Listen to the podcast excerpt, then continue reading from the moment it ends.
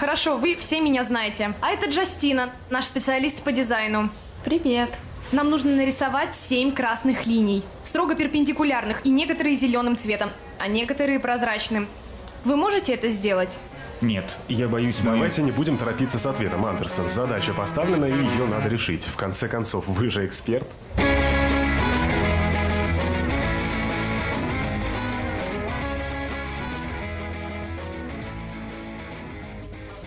Всем привет!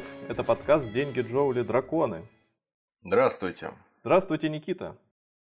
Здравствуйте, Алан. Алексей, здравствуйте. Hello. Снова. Здравствуйте, Алексей. Мы снова все вместе. Снова о дизайне. Мы когда закончили за- записывать первый выпуск, э, потом э, поняли, ну, поняли же это, что не влазим в один, соответственно, нужен будет второй. И Алексей, э, проглядывая свои материалы, такой, о-о, еще второй, да, ну, мол, там как бы не на третий еще материал. Мы постараемся все укомплектовать. Для тех, кто не слышал предыдущий выпуск, э, а может быть э, сразу хочет послушать второй, коротко поясним, что в первом мы начинали от древних римлян и закончили как раз, э, по- по- подступали уже к промышленной революции, э, друг для друга объяснили, что же такое вообще дизайн, чем он отличается от и- изобретений, и поговорили немножко о частных вещах, о ключевых персонажах, которые проявили себя на этом поприще. Э, Даже Леонардо да Винчи не забыли упомянуть. Ну и в целом как-то сложилась картинка о том, что те вещи, которые мы чаще видим вокруг себя в виде фотографий, интерьеров или красивых вещей, это все-таки не совсем дизайн, это декорации. Но, собственно, как все сложилось в текущем э, мире, мы, наверное, узнаем из сегодняшнего выпуска. Поэтому не будем откладывать в долгий ящик и сразу начнем, Алексей. Самую нашу визу- визуальную тему, третью уже, предлагаю стартануть. Ну что ж, если мы говорим о эпохе просвещения, то мы говорим и о промышленной революции, конечно же. И, э, пожалуй, таким вот первым знаковым э, изобретением этого времени, э, очень сильно повлиявшим на быт всех, э, является предельная машина Дженни, которую изобрел Джеймс Харгривс э, в 1764 году, считается так. А, там очень простая суть, то есть у нас э, теперь одно колесо э, вращало не одно веретено, а сразу 8. Э, кстати, вот э, забавная история, что в самом начале этого изобретения жутко испугались предельщики, ворвались э, в мастерскую к Редгривзу и разломали ее просто-напросто прямо Как это? там. Ну вот так вот, они испугались, то, что они потеряют работу вследствие ее А. появления. Да, чем-то похоже на историю из произведения «Механическое пианино». Вот. Дальше ее там, опять же, многократно усовершенствовали. Естественно, там впоследствии подключили к разного рода паровым машинам. Но э, тут самое главное в другом. Э, самое главное тут то, что теперь изменился быт людей. Они уже работали не дома, они работали на заводе. Многие из этого переехали в город. Город начал перенаселяться. И, естественно, не было никаких профсоюзов. И тут же вот эти представляются эти мальчики в кепках, э, босые, э, с перемазанными черными лицами, которые работают 16 часов в сутки за банку бобов на месяц. Вот. Или мальчики, которые очищают собственным телом э, дымоходы, Мгм. проползая по ним и выколупывая из них сажу печную, а потом умирают от рака яичек. Ну да ладно. Очень нелегких. Да. Но под- как-то вот, как вот это было связано определенным образом, что вот эти вот мальчики-трубочисты э, схватывали определенный тип рака, начинались э, на- на- наросты в определенной части тела у них. Я не знаю, я не работал с Не, может, слава конечно, надо, им надо было одеваться, прежде чем в трубу лезть. Может быть, поэтому. А там просто любой миллиметр толщины э, действующего этого лица, он по- портил всю, всю малину. Надо было полегче одеваться, насколько я понимаю, чтобы проползти вообще через дымоход. Ну и сам... То есть, подождите, подождите. Стоп, стоп, да. Подождите. То есть Санта-Клаус потенциально болен раком. Пот- Санта-Клаус не мальчик, Санта-Клаус А. работает в другой сфере, Санта-Клаус волшебный дед, он делает дымоход таким, таким большим, насколько это нужно для него, Всё. поэтому нет, Санта-Клаус не болеет этими онкологическими заболеваниями, у него все хорошо. Дети, не переживайте, с Сантой все в порядке. А у кого там, у- оленя Рудольфа красный нос не потому, что опухоль, да, а потому что просто вот он такой особенный, освещает путь. Ну, мы в России живем, поэтому у Деда Мороза таких проблем вообще не Нам бывает. вообще Он живет в лесу, на природе, да, он вламывается в дома э, пьяный, и все у него прекрасно.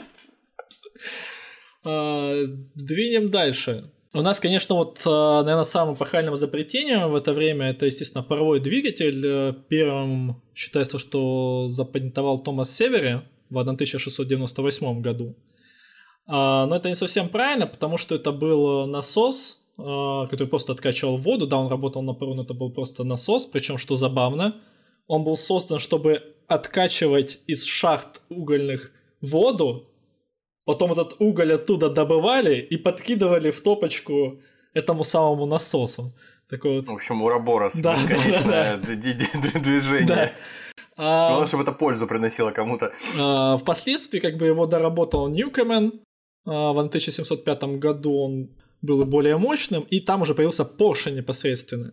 Но, естественно, полноценно, как все знают, у нас парой двигатель а, был запатентован а, мистером Ваттом. А, тот, который What? придумал... What? Вот. Да. А, So- Sorry for what. а, а, Он у нас придумал такую единицу, как лошадиная сила, и в честь него как бы единица мощности называется. Он очень долго пытался улучшить паровой двигатель и очень сильно продвинулся в этом плане, когда с известным промышленником Мэтью Болтоном заключил договор в 1775 году. А, У него от- отсюда появились ресурсы необходимые, необходимые инструменты, деньги, а, из-за чего очень сильно ускорилась разработка, и в итоге Ватда разработал универсальный такой паровой механизм, который не только для откачки воды, но и впоследствии, как мы знаем, использовалась очень долго для разного рода манипуляций, вплоть до движимых, как бы это так назвать-то, самодвижущихся повозок. Вот. А, то есть их буквально называлось Bolton and Watt, а, эти самые двигатели их производства. И Болтону, кстати, а, принадлежит такая красивая фраза, которую он адресовал писателю Джеймсу Босвеллу во время визита на их производство. «Я раздаю здесь, сэр, то, что желает иметь весь мир, силу». М, Красиво. Да, Я торгую да. силой. Вот. Конечно, главными материалами, ну, помимо угля, естественно, но это даже не столько материал, сколько ресурс, а, были железо и сталь. И долгое время железо было слишком мягким. А, Но у нас как бы со временем научились пользоваться, использовать и коксующийся уголь.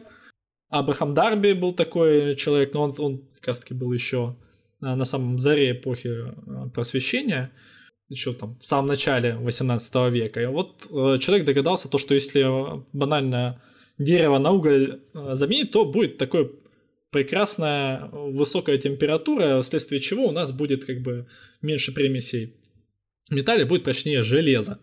И на этом фоне он еще и запатентовал э, способ отливки чугунков, таких, знаете, вот как чан, вот вунш-пунш. Вот представляете себе мультфильм вунш-пунш, они там варили общем, зелень. ве- ведьминых, ведьминых котлов. Да, вот, вот- получается, вот такие вот ведьминые котлы он, короче говоря, а, в многоразовых формах из песка отливал. И тут, а, почему я это упоминаю и припоминаю, то что, во-первых, это был первый коммерческий продукт, а, выпускавшийся в промышленных масштабах. Это раз. А два, производство называлось Cole Brookdale, и оно впоследствии очень много сделало для английской промышленности, и в том числе там, например, был отлит самый первый в мире рельсовый паровоз в 1803 году. Отлит, Мгм. в смысле, ну, не целиком же, наверное. Ну, ну, ну, по деталям, понятное конечно. дело, что не целиком был. Нет, целиком. Я хотел, я, я, я, я, я когда задавал этот вопрос, я надеялся, что цели- целиком. Мало того, что он был не отлит, он был отштампован целиком на прессе просто. Да. Ну, это где-нибудь, да, в Архамере у орков, наверное, да. Они просто взяли кусок металла, так и ты теперь паровоз просто, да, и он поехал. А, вот.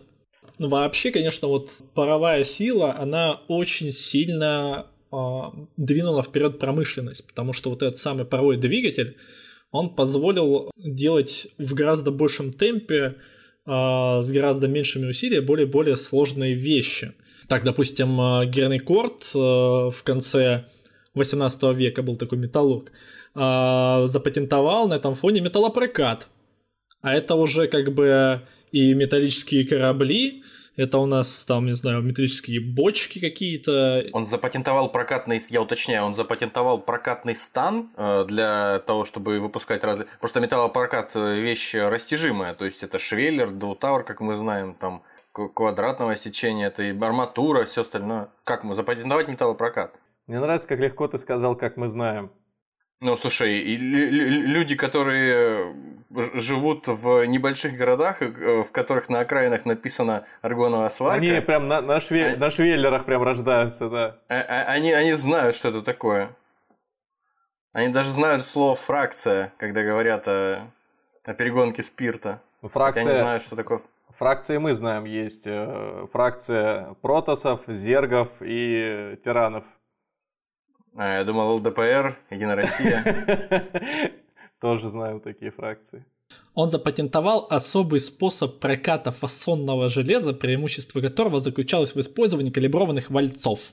Вот, получается, э, именно прокатный станок он запатентовал, сам метод ну, прокатывания. Видимо, да, именно тот, который ближе к тому, что происходит а, сейчас. А прокатывать там уже можно все, что хочешь потом. Окей. Вот. А, кроме прочего, у нас начинают появляться более сложные точильные станки и инструменты. То есть э, тот же самый паровой молот, там фрезерный, токарный станок. Все это в том числе работает на пару.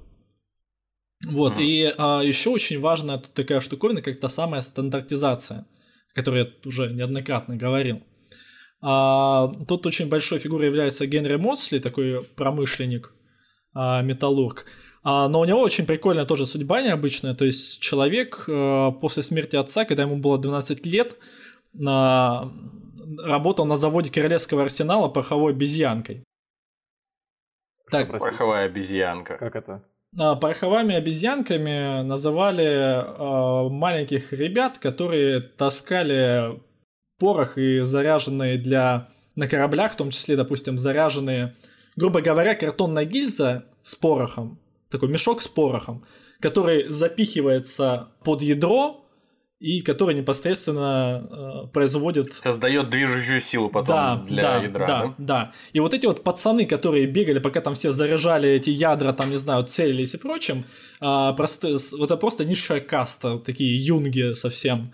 Как, как сейчас вообще вот в этом смысле проигрываем мы, да, вот как, как общество? Сколько полезных, полезных способов применения маленьким детям находили во времена промышленной революции в Великобритании, в частности, да, вот и эти дымоходы ими чистить, и в шахту их пускать работать, вагонетки таскать на себе вместе с матерями собственными. И вот обезьянками пороховыми. Ну, я не знаю, э, это, по-моему... Упущение, вот. да, что мы забыли о, о традициях. Великобритания, которую мы потеряли, да. Ну, в общем, бегал он э, с порохом на Королевском арсенале, где он научился работать в том числе с металлом, э, впоследствии сделал себе карьеру кузнеца, металлурга и так далее. И а, один известный там изобретатель-промышленник по имени Джозеф Брам, который изобрел так называемый невскрываемый замок, обратился к нему, чтобы тот ему помог сделать замки более дешевыми и чтобы их быстрее производить. Я думал, чтобы открыть, обратился к нему. Замки производить? Я настолько крут, я сделал невскрываемый замок, но тут проблема. Ключа для него не сделал, да. Да. А, и вот, кроме прочего, он там помог а, а, Браме, ко всему прочему, сделать там гидравлический пресс, вернее, уже был там Брама разработка, он помог его доделать, допилить. А в свою очередь уже у этого Моцли, который был пороховой обезьянкой, свое производство заимел, на его производстве вырос такой человек, как Джозеф Витвард. На минутку, этот человек, который ввел британский стандарт резьбы.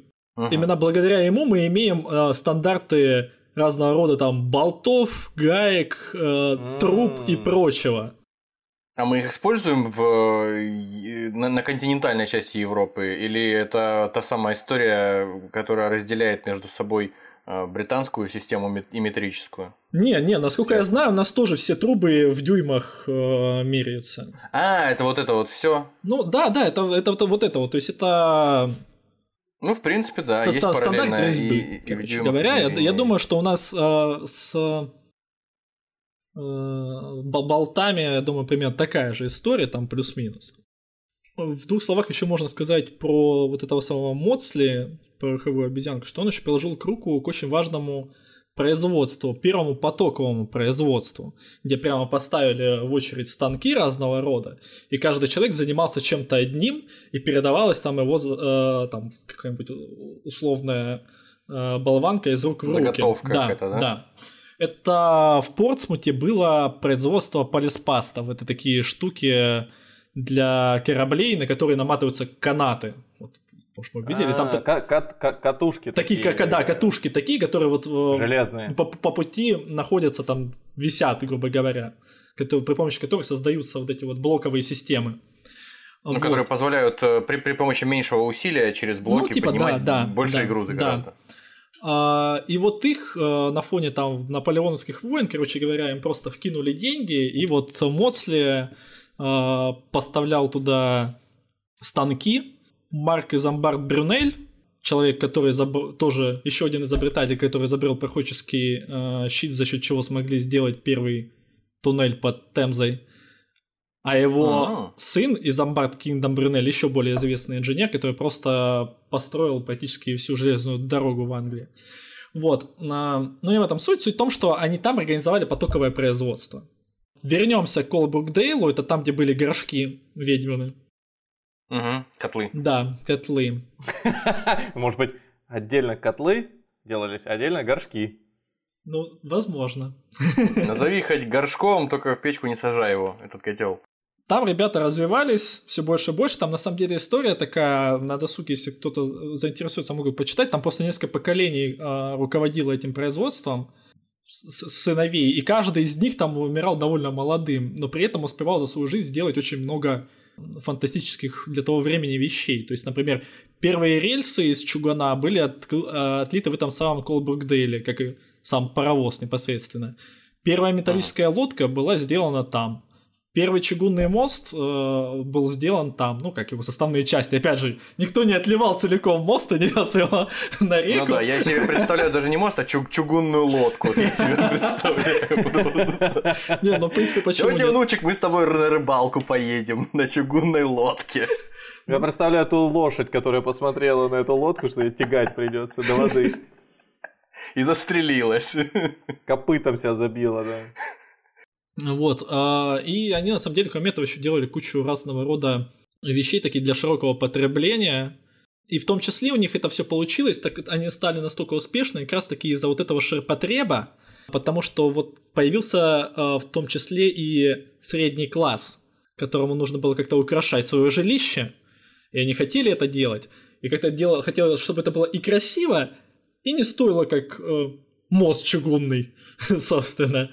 А... Это же как раз в 19 веке, по-моему, как раз появились и всякие вот эти вот э, уродливые статуэтки, ну, на, на рубеже веков да, перед, да, перед Первой да, мировой да, войной. Да. Всякие там э, солдаты, стоящие по стойке смирно, всякие там собаки с девушками, лежащими там на лугу, и всякое так пошлые всякие эти штуки. Всякие там а, для каминов, а, вот такие вот щитки, которые стоят перед камином, чтобы искры не летели на ваш ковер uh-huh, uh-huh. И, и так далее. В общем, они очень удачно туда запрыгнули. Вот у меня такой вопрос. Мы сейчас э, так планомерно разбираем Э, изобретения за изобретением, которые повлияли на нашу текущую жизнь, ну и вообще какой-то рывок сделали.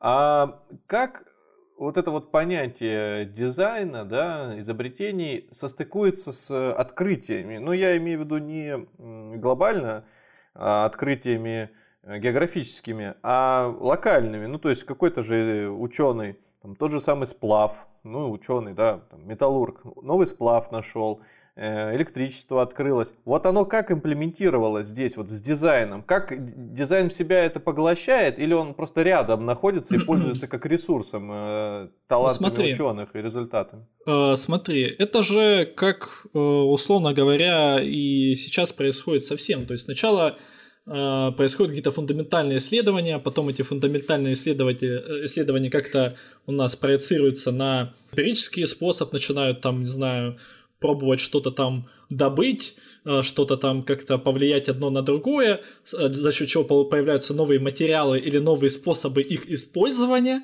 а уже дальше начинают э, люди думать там, не знаю, опять же, как это было условно говоря, с кремнием, да, вот там нужно делать эти самые микрочипы. Ну, типа, жили себе жили, ничего не мешало, вот делали там свои ламповые все на свете.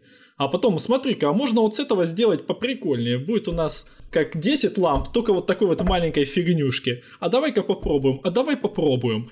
Вот примерно так же происходило и тогда. То есть э, кто-то начал э, обращать внимание, что на крышке чайника, крышка чайника подпрыгивает, когда чайник закипает.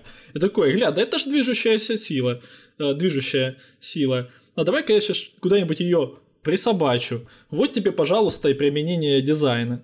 Ну, я, я, я больше, знаешь, как, э, я больше, наверное, в, в ту степь, как вот два, два независимых от себя интеллекта работают, ума. Один изобретает паровой двигатель, Друг от друга, в Ученый. смысле, ты имеешь в виду? что-что? Ну, ты говоришь, два Независимо друг- независимых от себя, друг от друга. Да, конечно же, два независимых друг от друга. А параллельно с этим человек изобретает, я не знаю, колесо изобретает. Ну, то есть о- один второму должен же это как-то донести. Или I это have все равно pen. всегда дизайнер? I have an Что? apple. Да, да, have a pineapple pen, да. Вот, то есть а, они оба дизайнеры, я вот, вот, вот все еще в суть туда лезу. Вот ученый, А. который вот а, а, этот Альберт Эйнштейн, он дизайнер или он э, Не, чисто он вот фундаментальный. Не, он ученый, но фу- фундаментальные Хорошо. исследования у него были. А э, кто там у нас, боже мой? Яблочков со своей лампочкой, он изобретатель, и, э, дизайнер или ученый? Ну, то есть, концепция самой лампы, то есть, она же уже до него существовала или нет? Ну, ог- огонь горел, понятно. А, Скажем так, а, возможно, изначально возникает сама по себе идея, как это, в принципе, и было с той же самой лампочкой, то есть пробовал, пробовали а, разные а, изобретатели получить нормальную горящую лампочку. А, Со стабильным, да, не перегорающим. да, да, чтобы она не перегорала через 10 естественным минут. Вот. И вот получили они итоговый результат. В этот момент, мне кажется, еще идет некое там просто эмпирическое исследование именно материала. А в момент, когда это уже преображается в коммерческий продукт, когда уже делают э, эту лампочку такой, чтобы ты мог ее там удобно крутить, выкрутить, удобно включить, выключить, это уже момент дизайна. Но он на- Ага. напрям- напрямую сопрягается с технологией. Ну, то есть, э, это, опять же, можно вспомнить э, дизайн автомобиля. Ну, то есть, э, он не делается в отрыве от агрегат- агрегатов. Как- Каким бы там, то есть ты можешь нарисовать все что угодно, как бы, но тебе нужно, чтобы твой агрегат, э, который внутри находится, э, нормально работал вместе там э, с колесной базой, там, да, там с платформой. Все это вместе, что ты еще сверху нарисуешь на эту платформу, при этом, чтобы еще была нормальная развесовка, и чтобы это было удобно, и так далее. Ну, то есть это комплексная задача, в которой решаются как технические вещи, так и э, эргономические, там, не знаю, э, эстетические. Ну, в общем, если ты решил э, из чугуна отлить себе какой-нибудь, используя двигатель и колесную базу, ходовую часть от своего Жигуля, решил отлить себе из чугуна какой-нибудь Бэтмобиль с обвесами, со всякими там этими, с крыльями и всем остальным, то ты сделать ты его сделаешь, но он у тебя никуда не поедет, потому что э, двигатель предназначен для определенного веса, и все, и он просто его с места не сдвинет, предположим, там. Ну, это так, идиотский пример, как положено у нас. Я еще хотел очень быстро про одну контору рассказать, которая до сих пор, между прочим, а, существует. А, Называется она Wedgwood. Первая фабри- а, фабрика открылась в 1759 году, ну то есть, как бы, черт знает когда. А занимают, э, занимались, они занимаются до сих пор керамикой. гораздо более прочные и дешевые, нежели фарфор, в том числе более передерж... Э, выдерживающие больше перепады температур. Как раз тогда англичане подсели на чай, на чем он то, они тоже начали выезжать. А в определенный момент королева Шарлотта, жена Георга Третьего, заказала у него сервизик. А он, не будь так прост, взял себе и повесил ярлычок «Королевские товары», за счет чего Ого, начал продаваться хорошо. еще лучше. Тоже, кстати, сделав э, линию производственную. А кроме прочего, он стал интереснее продавать. То есть не просто там, не знаю, я сгрузил партию, забирайте. А, во-первых, он делал каталоги своей продукции. А во-вторых, он делал бутики, куда приходили а. люди, где они могли э, в изысканной атмосфере выбрать себе не менее изысканный сервис. Я думаю, если бы мы сейчас э, записывали выпуск про маркетинг, то, наверное, бы королеву Шарлотту и ее трахали, мы бы сейчас бы тоже вспомнили. Упоминали через запятую после да. вечеринок Tupperware, где, короче, продавались из-под вот эти вот упаковочные коробочки. Вот. В общем, опять же, про средний класс мы уже э, поговорили. То есть его очень много, он все больше и больше влияет на, в целом на то, что у нас происходит в плане экономики. Кроме этого, еще появился э, класс там таких условно говоря новоришей. Все они хотят что-то себе красивое, но при этом они не могут позволить, как, опять же, в свое время там царские особы, дворянство, духовенство, грубо говоря. И а, здесь для нас таким очень а, показательным является стиль, а, который такое отлетление классицизма, так скажем, а, под названием Бидермейер, который был а, в Австрии и Германии распространен в первую очередь, но на самом деле повлиял в целом на мебель э, во всей Европе, да и в нашей жизни тоже. Если вы вспомните какой-нибудь просто деревянный стул э, с тканевой обивкой, такой из детства, грубо говоря, особенно если он такой прям старый-старый, вот он будет очень похож ага. на Бидермейер. Вот. Вообще, а, если перевести так по-простому, то бидер это как а, обывательский, короче говоря, простой, а Мейер это а, банально самая распространенная немецкая фамилия.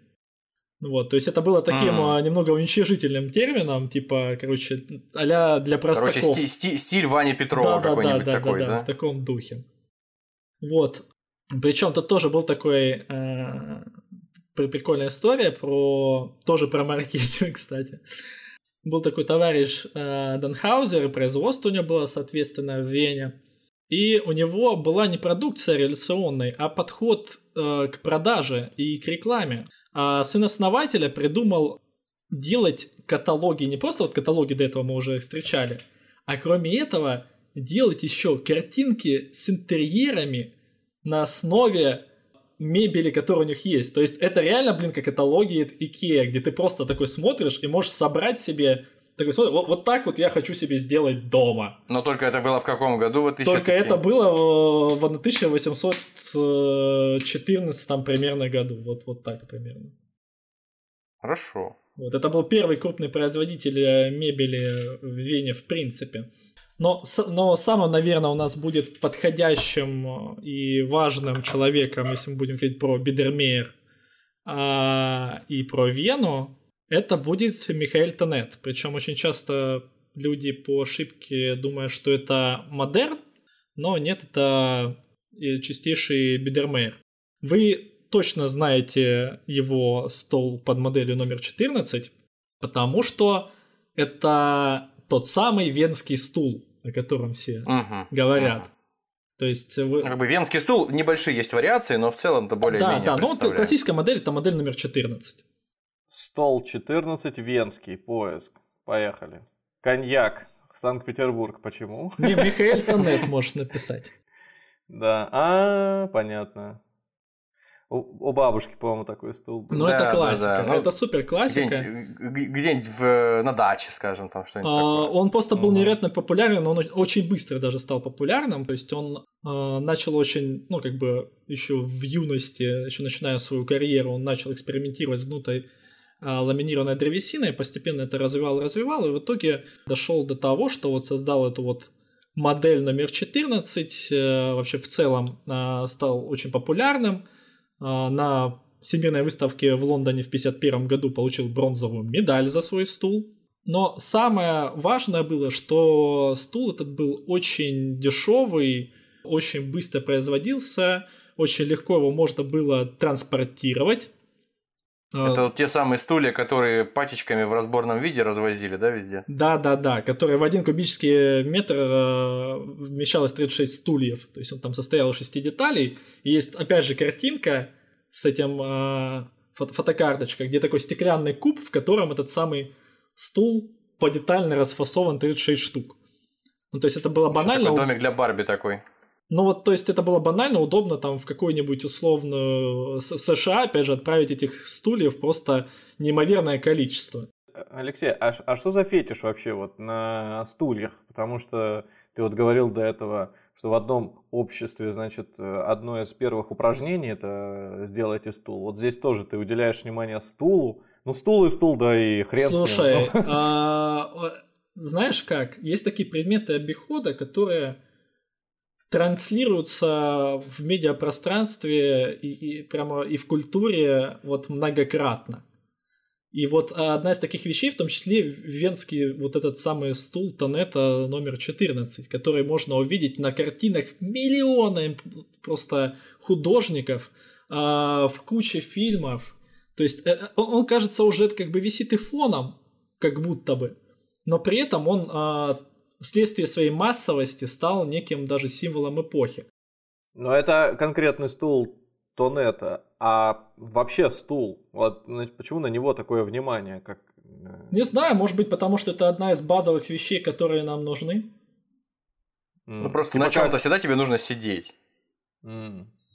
Ну, то есть, вот реально, вот минимум, который нужен там в жизни. Кровать, э, стол и стул по-хорошему. Ну, или, или входная дверь, например, тебе нужна в квартиру. Без нее тоже никак не обойдешься. На этой тоже. вот оптимистичной ноте мне хотелось бы, чтобы Алексей, э, может быть, два слова нам сказал о том, может быть, это действительно как-то касается того, о чем мы сейчас говорим, о э, таких дверях, которые называются дверями Нормана. Двери, которые, э, вот опять же, в той же самой книге, которую я упомянул в начале прошлого выпуска, вот того Скотта Беркуна про дизайн всего – он упоминает некую дверь Нормана, которая в честь э, консультанта по дизайну Нормана названа. То есть это не какая-то конкретная дверь, а это любой тип дверей, которыми пользоваться неудобно просто. То есть э, на них, допустим, там э, на дверях, открывающихся внутрь от тебя, на, на, накручена ручка, например. И ручка интуитивно подразумевает, что ты должен тянуть за нее и открывать дверь. И ты подходишь к двери, и не знаешь, как с ней вообще поступать, и ты начинаешь нервничать. А учитывая, что там, допустим, ходишь в какой-нибудь офис, и в офисе эта дверь, ты каждый день с ней сталкиваешься по нескольку раз, ты постоянно на нервах находишься, а другой двери входной у тебя нету, и ты в этом офисе все равно долго работаешь уже и собираешься продолжать.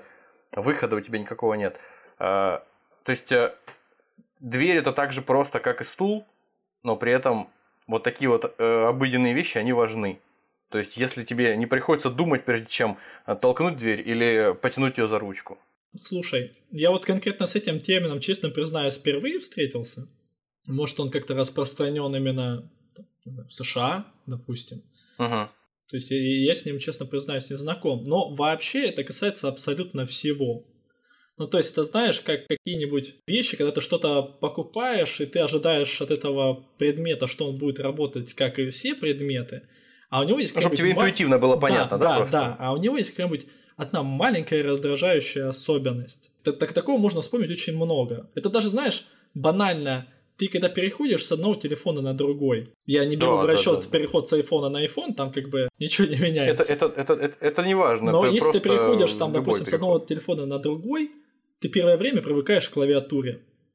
Вот, вот а, от, особенно если это разные производители, особенно если там, не знаю, с Android на Apple и, или наоборот, ты просто дуреешь первое время, ты не можешь нормально набирать слова, ты все время ошибаешься. То же самое, вот там, если мы даже дверь вспомним, но это как бы такой э, немножко в сторону, просто ну, мне кажется, это очень важно для дизайна. Вот простые такие вещи. Конечно, вот, и, конечно. И они показывают, они нам показывают, и нашим слушателям, мне кажется, зачем действительно нужен дизайн. Он окружает нас вот в таких элементарных вещах. Примитивных. А, вот Продолжай, для таких вот э, как раз таки примитивных э, вещей дизайн, он, наверное, хороший, если мы его как раз таки не замечаем.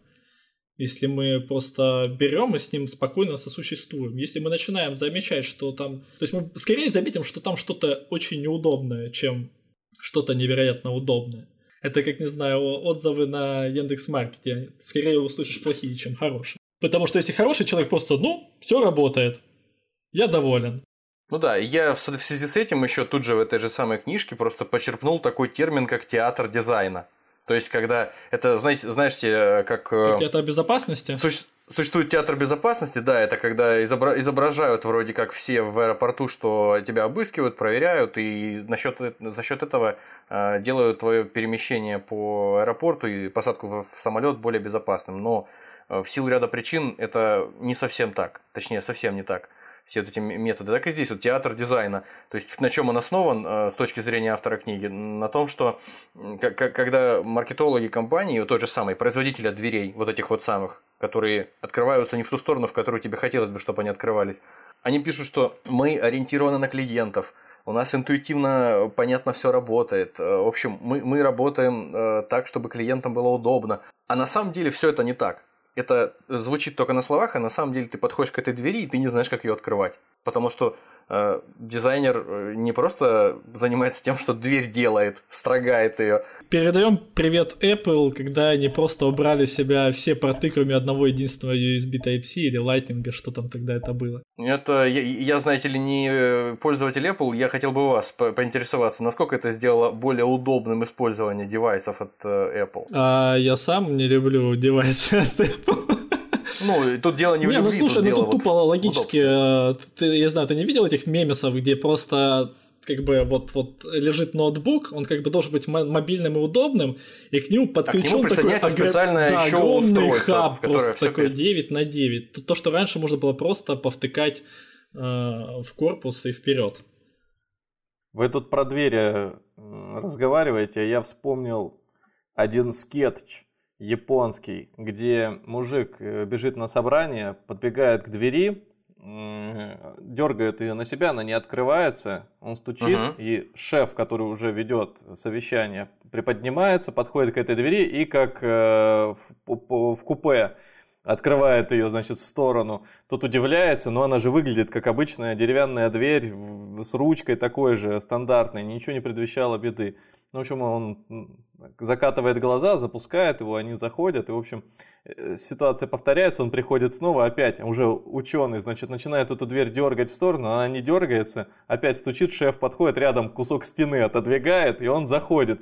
И, в общем, это, я найду этот ролик, может быть, выложу где-нибудь у нас, и это повторяется систематически, то есть там все более изощренные способы открывания двери происходят. Поэтому вот этот, наверное, эффект Нормана, это э, вот куда-то туда. Ну, давайте сейчас мы прыгнем на другую сторону океана и посмотрим, что там у нас в США происходит вообще в это время. То есть, понятно, мы пока... Слушай, Лёш, а ты еще в прошлом выпуске, в текущем, когда рассказывал, ты всегда касался Европы, а вот сейчас США будет. А у нас есть популярная рубрика, рубрика «Что там у славян?». А наши вот эти вот э, избушки, э, эти у, у, уточки, из которых воду пьют, там в колодец э, с этими граблями на, ш, на спине ходят. Вот, вот это все. Граблями, с коромыслами. Невежественные люди, конечно, да, это неприятно.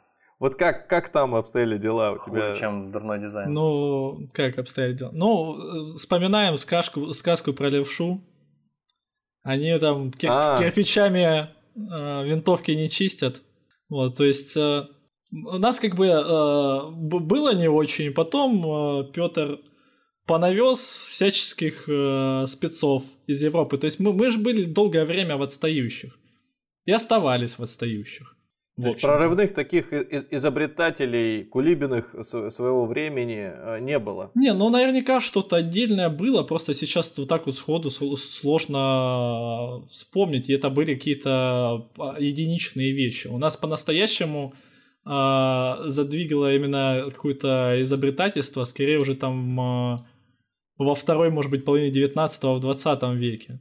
Ну да, если вспомнить эту комедию про Иван Васильевич меняет профессию, да, где Иван Грозный якобы одного изобретателя на пушку посадил, пущай полетаю, на бочку с порохом. Так что, может быть, э, про все прорывные технологии, они на куски просто разлетались, не успев даже что-то из себя... Не, не, ну у нас как бы, когда, естественно, уже после европеизации России, там, после того, что у нас там устроил и Петр, и, а, и его потомки, там, естественно, как повторюсь, а, мы исследовали за Европой в тот момент, то есть mm-hmm. нас банально привозили архитекторов из Европы, чтобы они строили а, Санкт-Петербург и окрестности.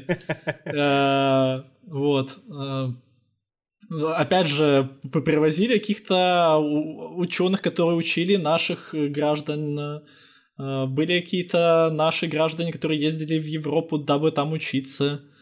Слушайте, ну Демидовы за Уралом э, тут же сразу при Петре еще появились сталелитейные заводы, производство ну, да, там, пушки изделий, же надо было делать для кораблей, для те флота. же самые пушки и не только пушки, да. То есть, э, в принципе, с начала 18 века, я думаю, все, все неплохо так пошло.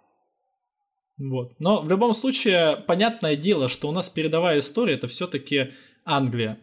Потому что золотой треугольник наманили бабла на, на рабах и хлопке и чувствовали себя превосходно. Они себе могли а, позволить это все делать. И не только, да. И на наркотиках, как мы Да, знаем. да, да, да. И на опиуме для китайцев.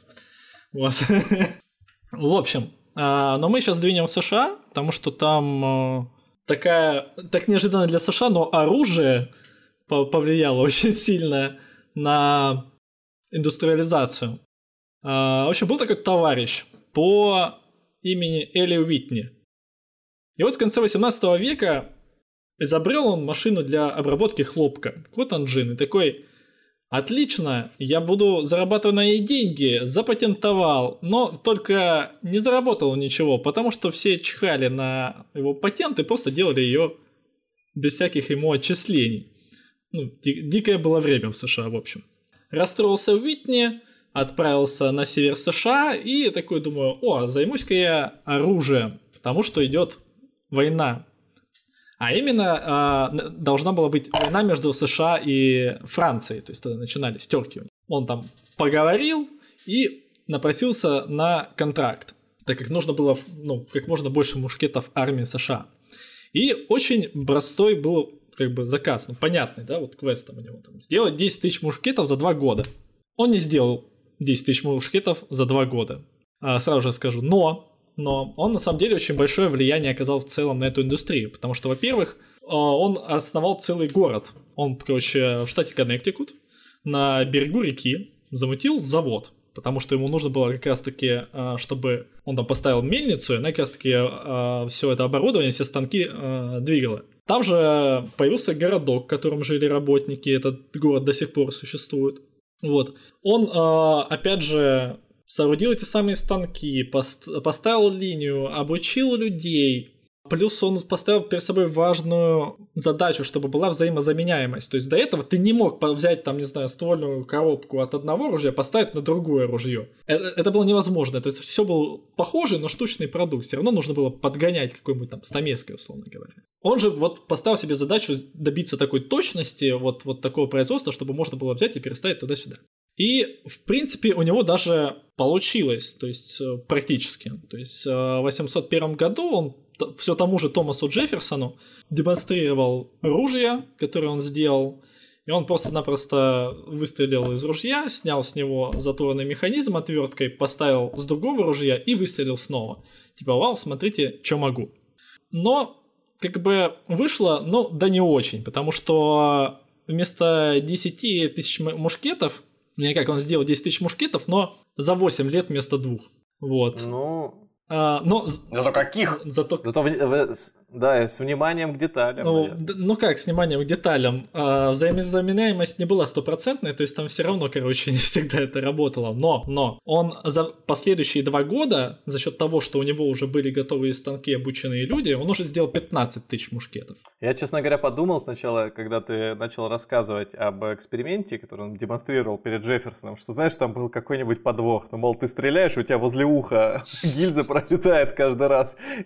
Или там выстрелил, и у Джефферсона этот, э, треуголка слетела с головы. Ну да, и Джефферсон ему ответ, ну дурак же ты, пошел. То есть он, он работал эффективно, то есть такое модульную, модульное оружие, да? Ну, ну он просто, не, он просто, это не то, что модульное. Смысл в том, чтобы была достаточная точность, чтобы можно было заменить деталь, чтобы они были одинаковыми на нескольких э, вариантах. Еще раз назови его, пожалуйста, еще раз назови пожалуйста, фамилию. Элли Уитни. Уитни. Да, город, соответственно, был Уитнивиль. Уитни. Практи- практически. Уитни Уит. Хорошо. И как бы, ну, как бы не супер удачная история, но все равно она была очень важна, потому что, во-первых, Коннектикут, там потом в итоге в Коннектикуте было очень много оружейных производств. И, в принципе, вот эта история с э, взаимозаменяемостью была уже заложена. То есть так, например, неподалеку на Спрингфилд Армори заводе, где делали, собственно, те самые винтовки Спрингфилд, а, работал такой товарищ, как Томас Бланчард. И вот он а, разработал еще там несколько станков, там, которые, там, опять же, ускоряли, стандартизировали производство. То есть там, допустим, он а, разом производилось, например, сразу несколько прикладов и так далее и тому подобное. И вот вся эта волна, она пошла именно от оружейников, что в итоге это буквально в США стандартизированное массовое механическое производство и стали называть э, практикой оружейников. Впоследствии потом это методом, э, американским методом на- начали называть э, в Европе во многом. Кстати, вот именно индустриализация на севере, именно вот это массовое производство оружия и привели к тому, что юг проиграл северу во многом. Как бы не только на этом, но это очень сильно повлияло, потому что, естественно, аграрный юг, там никто не шевелил а, ручками, чтобы делать какое-то новое оружие, они вместо этого просто покупали на заработанные не самым чистым способом деньги. Сейчас они наверстали явно, потому что если так посмотреть на количество оружия на юге и на севере, наверное, 99 на юге и какие-то два ствола там на- в Северных Штатах. И карты с деньгами. Я не могу сидеть на месте и не вспомнить историю о том, что это ж мы сейчас говорим о середине 18 века, правильно? Раз война между севером и югом, то есть да. ближе, ближе к Пол- втор- пол- вторая Получается, половина. что да. Ну вот. И это параллельно с этим же в Европе и, собственно, будь буквально по всему миру идет э, Семилетняя война. Как мы знаем, по словам Черчилля, Первая мировая фактическая э, в в 18 веке. Ну вот. И именно в это время в Индостане э, великих моголов побеждали и британцы, и французы, наученные опытом Семилетней войны с Фридрихом Великим и с прусаками. А, причем побеждали при помощи совершенно простых э, каких-то достижений тогдашней техники и науки, э, таких как, э, я думал, ты скажешь, но может я просто тебя опередил, э, определенный замок для э, штыка. То есть э, пе- пе- перестегнуть быстро штык, пристегнуть, когда к к тебе живая сила противника приближается, перестав стрелять и начав его колоть. Это давало оп- дополнительное преимущество плюс к ровному аккуратному строю и к вымуштрованности солдат. И вот такие простые вещи, там буквально одна, две, три, давали какое-то колоссальное преимущество и там совершенно десятикратно превосходящие силы э, индийских солдат э, падали, э, рассыпались в труху перед э, вот этими вот британцами французами тогда. То есть, как бы это все, все тоже из, из одного, видимо, корня растет. Ну, естественно, потому что это опять же снова эргономика, привет. То есть то, что тебе не нужен этот э, штык-нож, там, не знаю, при помощи отвертки, там, не знаю, молотка и еще чего-то присобачивать, да? И камня. Да, и камня. Когда ты эту байонету просто раз-раз и присобачил там за несколько секунд, и пока там до тебя добегали эти самые моголы, они уже натыкались на... Пузом на да, да, штыки, пузом да. на штыки. Можно еще по-быстрому вспомнить такого товарища, как Сэмуэль Кольт, которого уже знают все, я так думаю. Кумир миллионов. Да, да.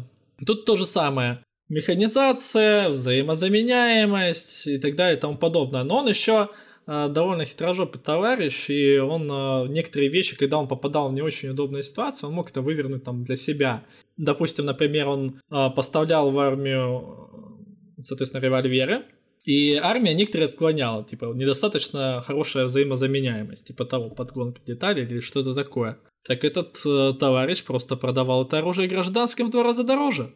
Вот, то есть, если это по госконтракту шло там оптом по такой-то цене, то он просто штучно продавал а, господам. Или там была а, с ним... ну, Он, в принципе, был неплохим шоуменом, умел а, отлично до- добиваться а, ну- нужных там ему контрактов. И, например, еще такая забавная про него история, э, как он, получив а, от губернатора, тоже Коннектикута, по-моему, а, звание за то, что он его поддержал, звание полковника, он еще и начал везде писать то, что это от полковника Селма Кольта оружие. На- Напоминает KFC. Полковник Барт. Да-да-да. Вот. Э, Полковник Сандерс. То есть он там, я еще, кстати, не знал, вот в процессе подготовки узнал, что он еще в начале своей карьеры, он разъезжал по стране с научными представлениями под именем Это как? Доктор Кольт. Он доктор и полковник еще к тому. же. Да, да, получается, что А так. нау- научное, научное представление это что такое? Ну, условно говоря, он там, не знаю, на- при помощи аппаратов вызывал молнию или поливал с- с- со- содой уксус, э, поливал содой уксус, поливал э, со- со- окей, соду пусть уксусом э, и показывал разного рода... В общем, он проводил опыты, как на уроках физики в 7 Да, да, да, классе. да, в да. общем, Или как, все- сейчас, все или как сейчас иногда там, не знаю, на корпоративах тоже проводят там, зовут какого-нибудь товарища, чтобы он там показал всякие необычные штучки. Под Ну да, веселую Ур- Урганта и. Собчак зовут, да, и чтобы они, как это, посыпали уксусом известь или что-то там. Соду. Да, соду. Сухим льдом бассейны. Да, хорошая шутка. От, соз- от- создателей шутки про сербосек. Еще вот на вот эту историю как бы очень сильно повлияло на, ну, вообще на становление промышленности и успех в США изобретательства, э, рост процента этого изобретательства, э, закон о патентах, который появился в 1838 году. То есть э, для сравнения, до этого закона всего в США было выдано а, 500 патентов, а вскоре после принятия закона, через несколько лет, уже было 10 тысяч патентов выдано. Ну, то То есть, люди стали конкурировать за наиболее Да, удобный дизайн да, на да, всяких, да. То э, есть, э, если до этого была история, как вот э, с вот этой вот Cotton Gin машинкой, которую никто в итоге не, не, не оплачивал э, этому э, Элли Уитни, то здесь уже, я думаю, так бы и не вышло. Плюс тут как бы нужно понимать то, что у нас в, в определенном районе на севере США скопилось очень много оружейных производств, которые стремились все это время к высокой точности, к э, высокому качеству продукции. Соответственно, у нас много там... взаимозаменяемость. Да, очень много мастеров, металлистов, инженеров находится в каком-то одном, так скажем, кластере. Соответственно, очень много туда пошло людей, тоже промышленников, которые хотели бы что-то связанное с металлообработкой создать. Например, если я скажу, а, что был там такой товарищ, как Исаак Мередзингер, я думаю, вы дога- догадаетесь, о чем сейчас пойдет речь. То есть э, речь пойдет о машиностроителе, А кройки и шитье. да, да, да. То есть он был машиностроителем, но он прославился непосредственно швейной машинкой а, с ножным приводом, которая в середине 19 века была им изобретена. Так вот, он именно перенял эту самую практику оружейников, то есть у него абсолютно были взаимозаменяемые детали. В, лю- в любой момент швейную машинку можно было развернуть в сторону врага и нашпиговать его. Но это можно так скорее про советское производство, знаешь, вот этого, что типа в любой момент завод по производству «Жигулей» можно переделать под завод по производству танков. Или завод по производству папирос можно было переделать завод по производству да, патронов. да. Ну, это правда. Завод по производству птичьего молока. Тоже во что-то можно было бы... По по производству птиц. Хорошо. Тут, туда же можно вспомнить Ремингтон, то есть, опять же, есть, э, были на тот момент ружья и револьверы Ремингтон, и они как бы начинали еще с кремниевых ружей, это на самом деле, по-моему, самая первая компания в США в принципе. А, Ре- Ремингтона, а, я сейчас точно не- скажу, но вот, что-то что-то подобное. Ну, как минимум одна из, Да.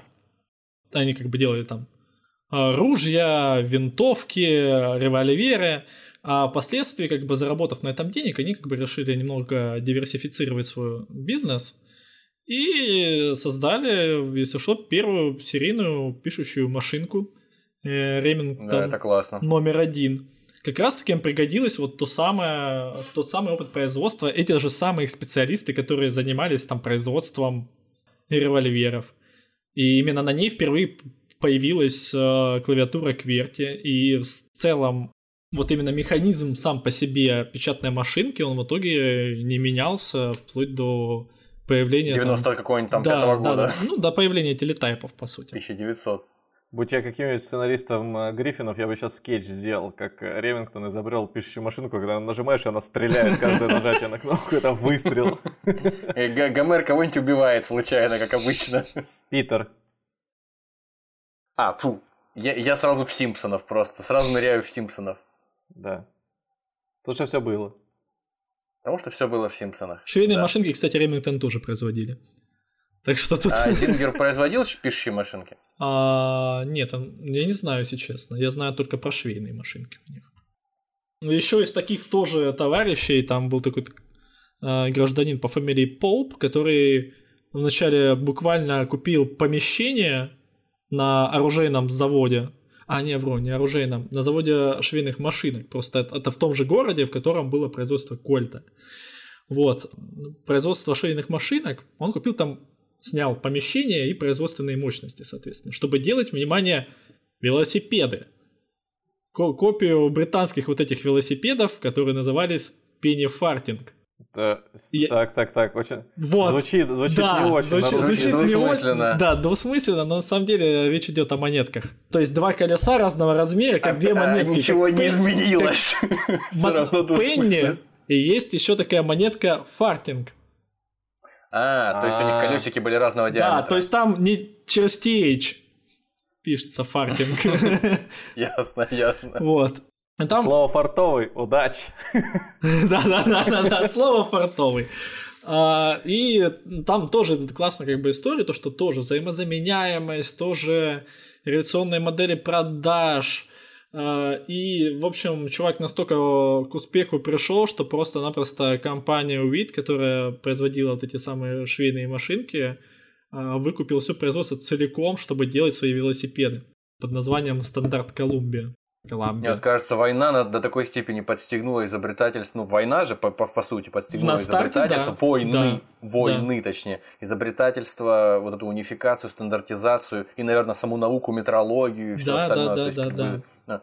Мне кажется, что точно так же, только, не знаю, может, космическая гонка только в дальнейшем подстегнула дизайн тоже. То есть, чтобы, э, во-первых, просто в космос летать, э, надо было, чтобы кто-то начал конкурировать с вами, да, и там создать, э, должен был создать опасность национальную, как, национальной безопасности, угрозу. Ну, а во-вторых, вот эти вот все, мне всегда нравятся эти истории про то, с каким вниманием к деталям производятся те же самые перчатки для космонавтов, например, насколько они должны быть удобные, потому что, ну, как мы говорили в, первой, в, пер, в первом нашем эпизоде про дизайн, насчет того, что сабля должна быть удобной, иначе просто при неудобной сабле тебя быстренько зарубят, допустим, а здесь еще лучше. Если у тебя неудобный скафандр, то что-нибудь там неловкое движение тебя в космос унесло.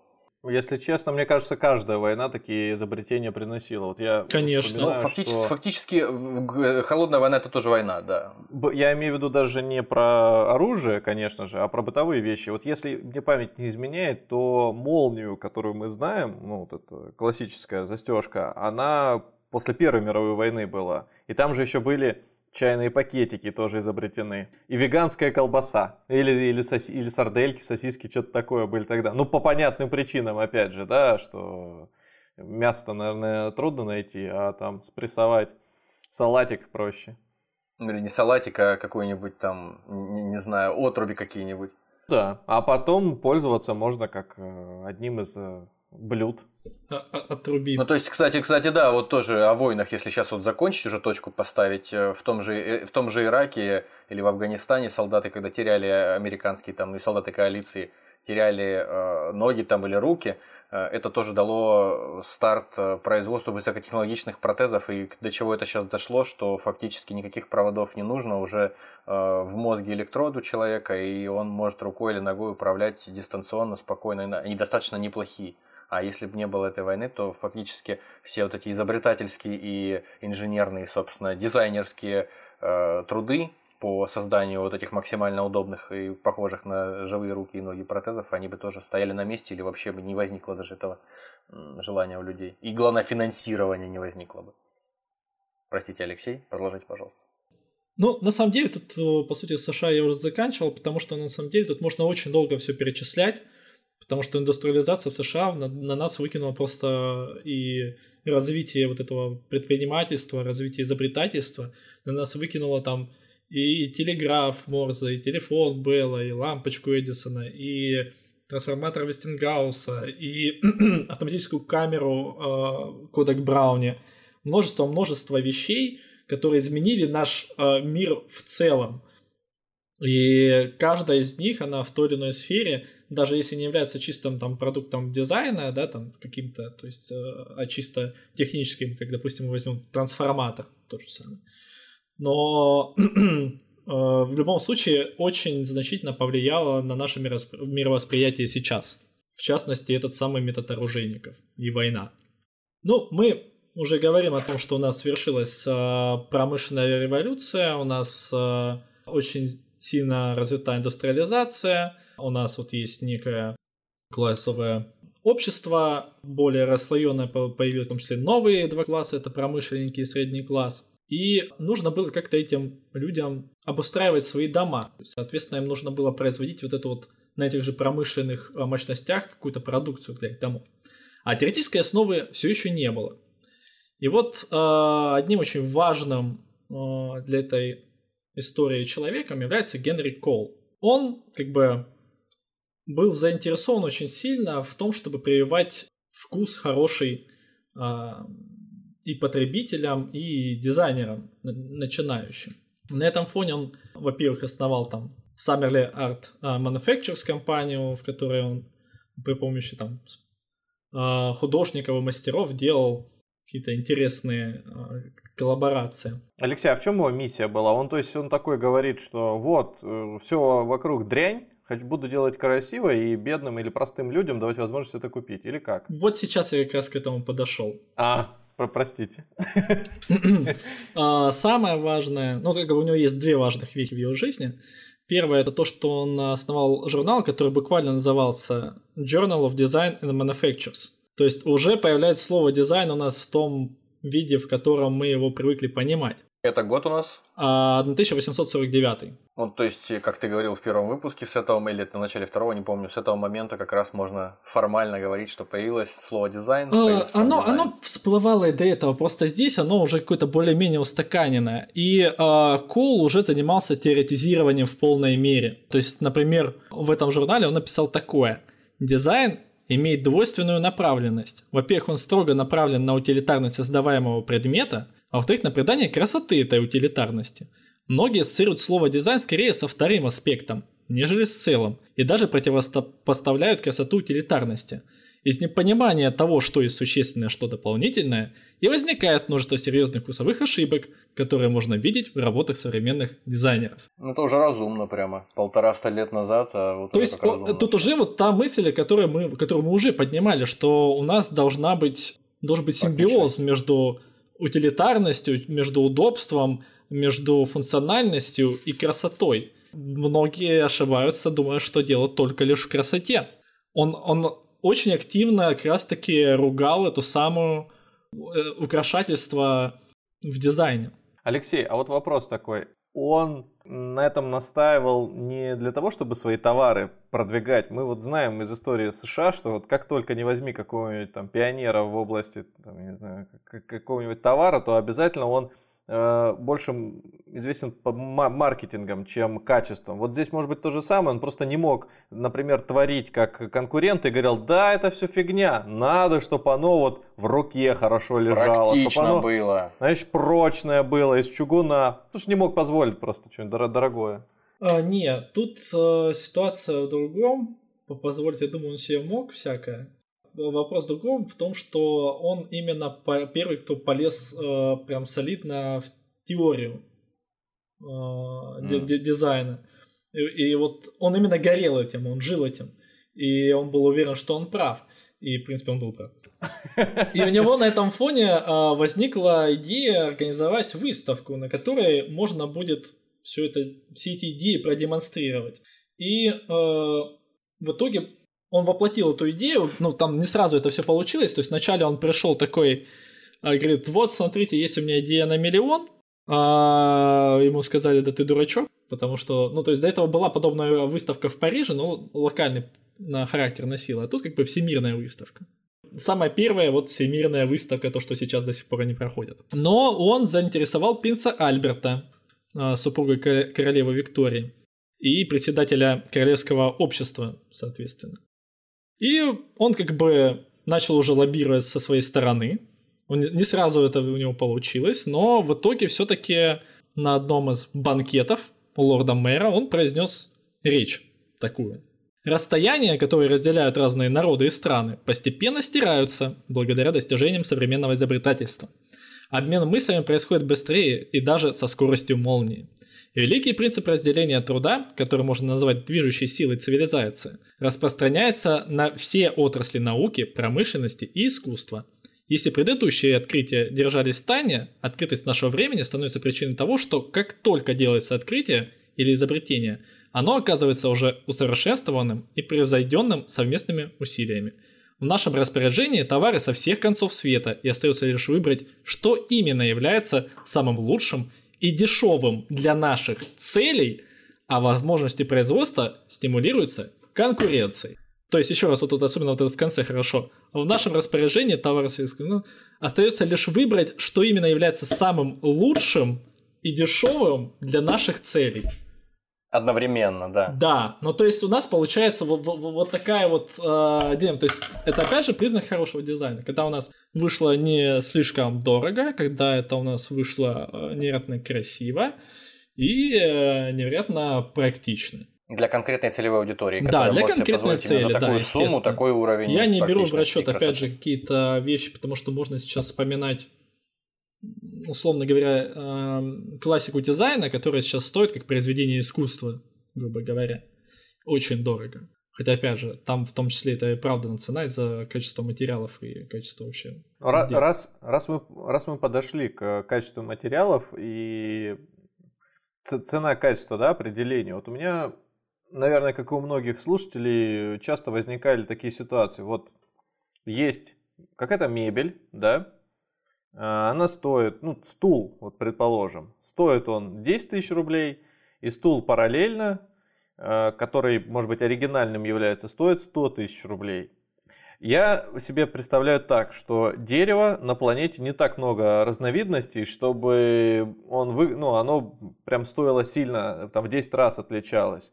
И наверняка же большинство этих стульев изначально не из красного дерева, не из супердорогого делалось. Вот конкретно вот этот мужчина, Генри, который такие постулаты двигал, э, основополагающие для дизайна, он же, наверное, тоже какой-то стул или мебель сделал классную, доступную, которая сейчас, возможно, на аукционе стоит миллион долларов, а копия вполне себе спокойно из той же какой-нибудь ели Э, можно там за 2000 рублей купить. Вот я вот к этому клоню. Ну, то есть пере переплата за... А ладно, вот супер простое сравнение. Вот кроссовки у тебя New Balance, они настоящие? Надо зажигалочки поводить.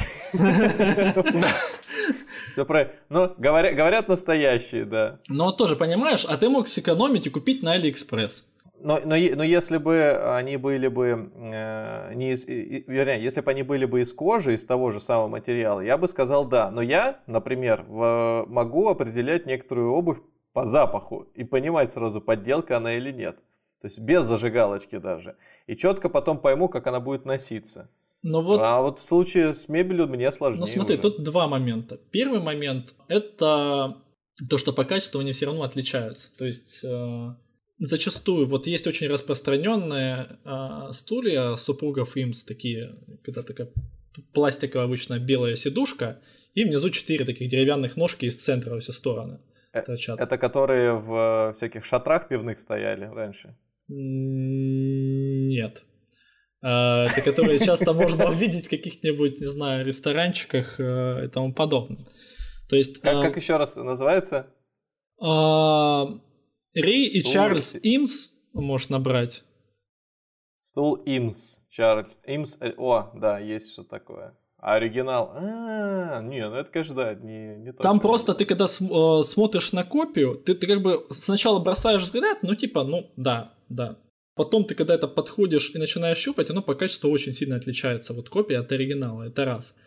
И два, даже если мы создадим копию тютя в тютю, ну, не знаю, просто гораздо, согласись, вот, вот э, очень сложно представить уважаемого человека, который, э, опять же, купит себе не Мерседес, такого какого-нибудь китайца, который очень похож на Мерседес. Мерседес э, более сложное техническое изобретение, а стул, мы же говорим о том, что это все-таки базовое, как минимум базовое изобретение для дизайнера. Да, и, наверное же, и можно его сделать из каких-то доступных материалов. Ну, то есть, премиальные материалы, чем они делают этот стул настолько лучше? Здесь, наверное, все-таки я неправильно сравнил с Мерседесом. Наверное, проще это сравнить именно что с одеждой. То есть, условно говоря, можно пойти и купить себе стул, о, о, вернее, как не стул, а одежду какую-то в премиальном бренде, у премиального бренда какого-то.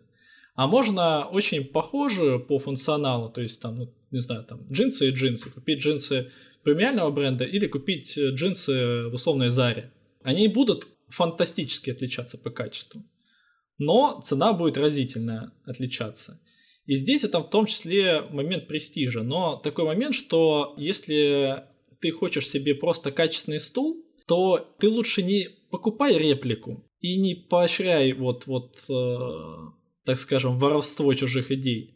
А пойди и купи просто в Икеа в, том же, э, в той же самой а, мебель, где она там, допустим, дорого будет стоить, но при этом это будет какая-то оригинальная идея. Или там есть э, российские производители, опять же, которые довольно неплохую мебель делают э, со своим уникальным дизайном, может и простым. А, а подобный вот стиль определенный, вот он каждый раз именно всегда запатентован? Нет такого, что ты делаешь примерно похожее нечто, и это не считается воровством? Или это вот сугубо в каждом подобном случае это воровство? Если я покупаю не за 100 тысяч стул дизайнерский, а за, а за 3.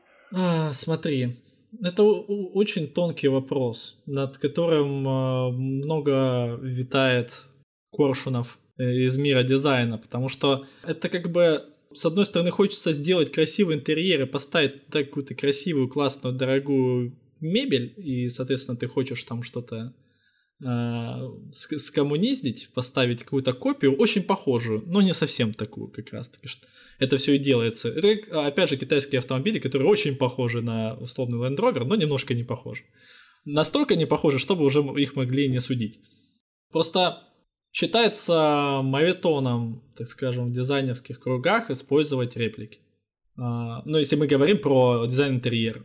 Тут скорее речь получается о некой культуре э, уже внутри дизайнерского сообщества, нежели о, речь о практике какой-то, о практичности для самого клиента. То есть клиенту, да. допустим, у которого даже есть деньги на 100 тысяч рублей купить себе стул, или там, неважно, ему там за 3 будет или за 100 тысяч стул, ему ведь э, в принципе без разницы, если он не имеет профильного образования. Он никогда даже не слышал об этих стульях, о которых мы сегодня говорили, в большинстве из них. Но в этом плане как бы и существует, я не знаю, просто существует, э, кто-то этим интересуется, кто-то этим не интересуется. Это как, опять же, кому-то интересно, кто-то готов тратить э, большие деньги на то, чтобы, там, не знаю, себе э, дорогую, крутую аудиосистему сделать, чтобы слушать на ней винил.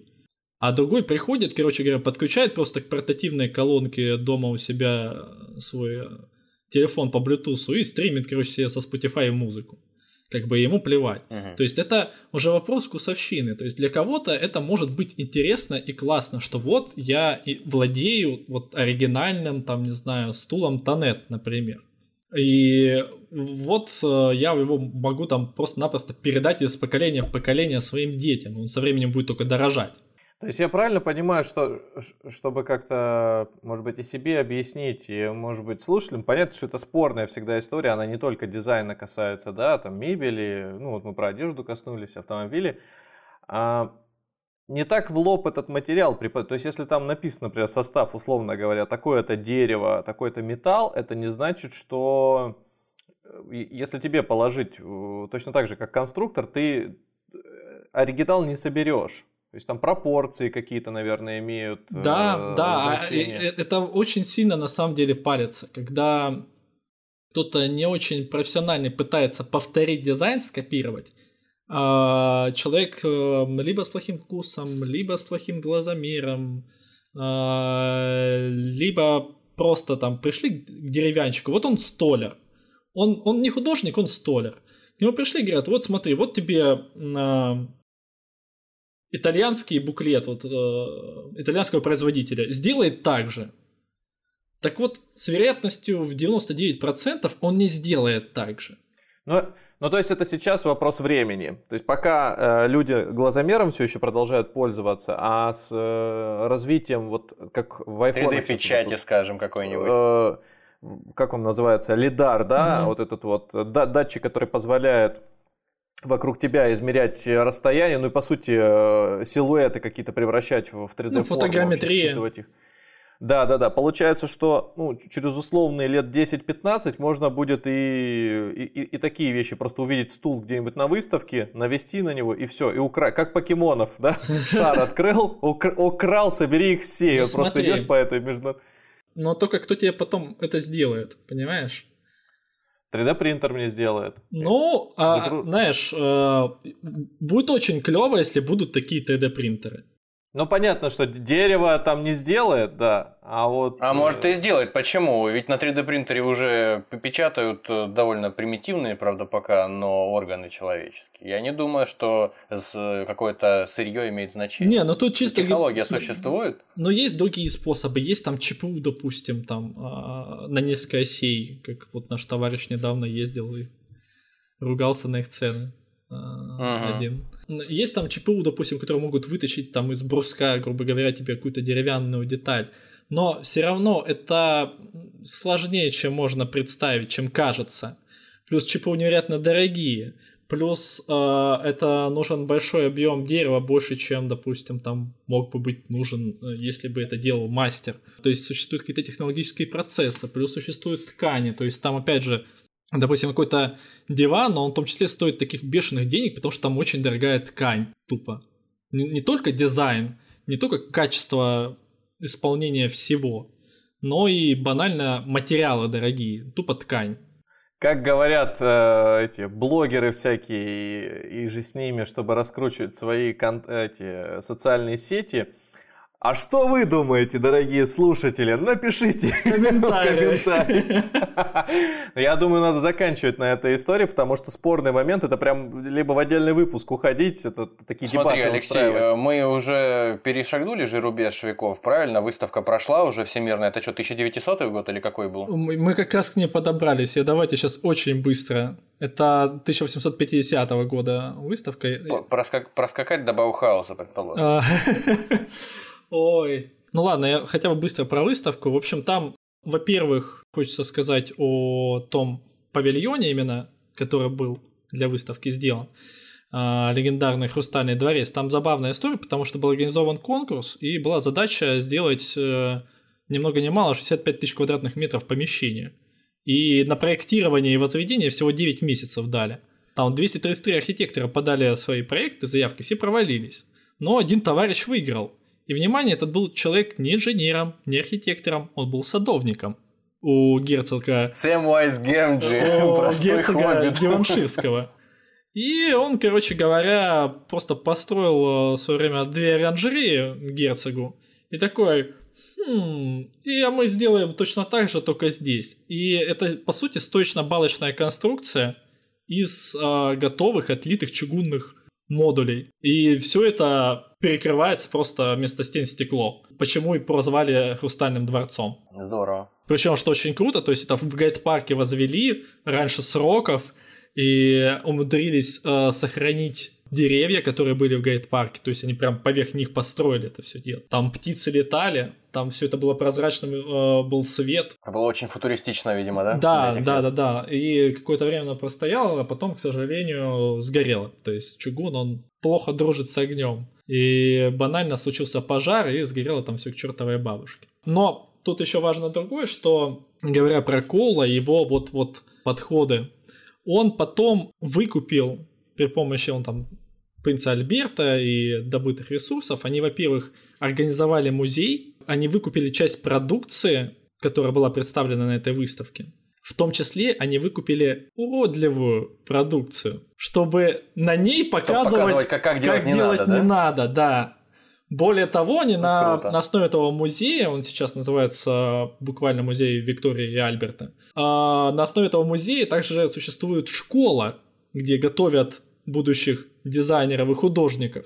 И они существуют вместе с этим самым музеем, и у них всегда есть возможность подойти, посмотреть, короче говоря, им всегда могут подсказать и типа сказать, вот видишь, вот это, вот это, это очень плохо, так делать нельзя. А вот это, видишь, это прекрасно. Плюс они тем самым хотели пристыдить э, производителей, что смотрите, вот мы вас поместили в раздел для фуфла. Типа того. Мгм. Вот. э, Ну, в общем, э, он- в итоге он этим э, музеем заведовал до конца своей жизни. э, И Садовник. нет, нет, не садов... садовник, Кол. А, все. Генри Кол, тот самый теоретик, вот.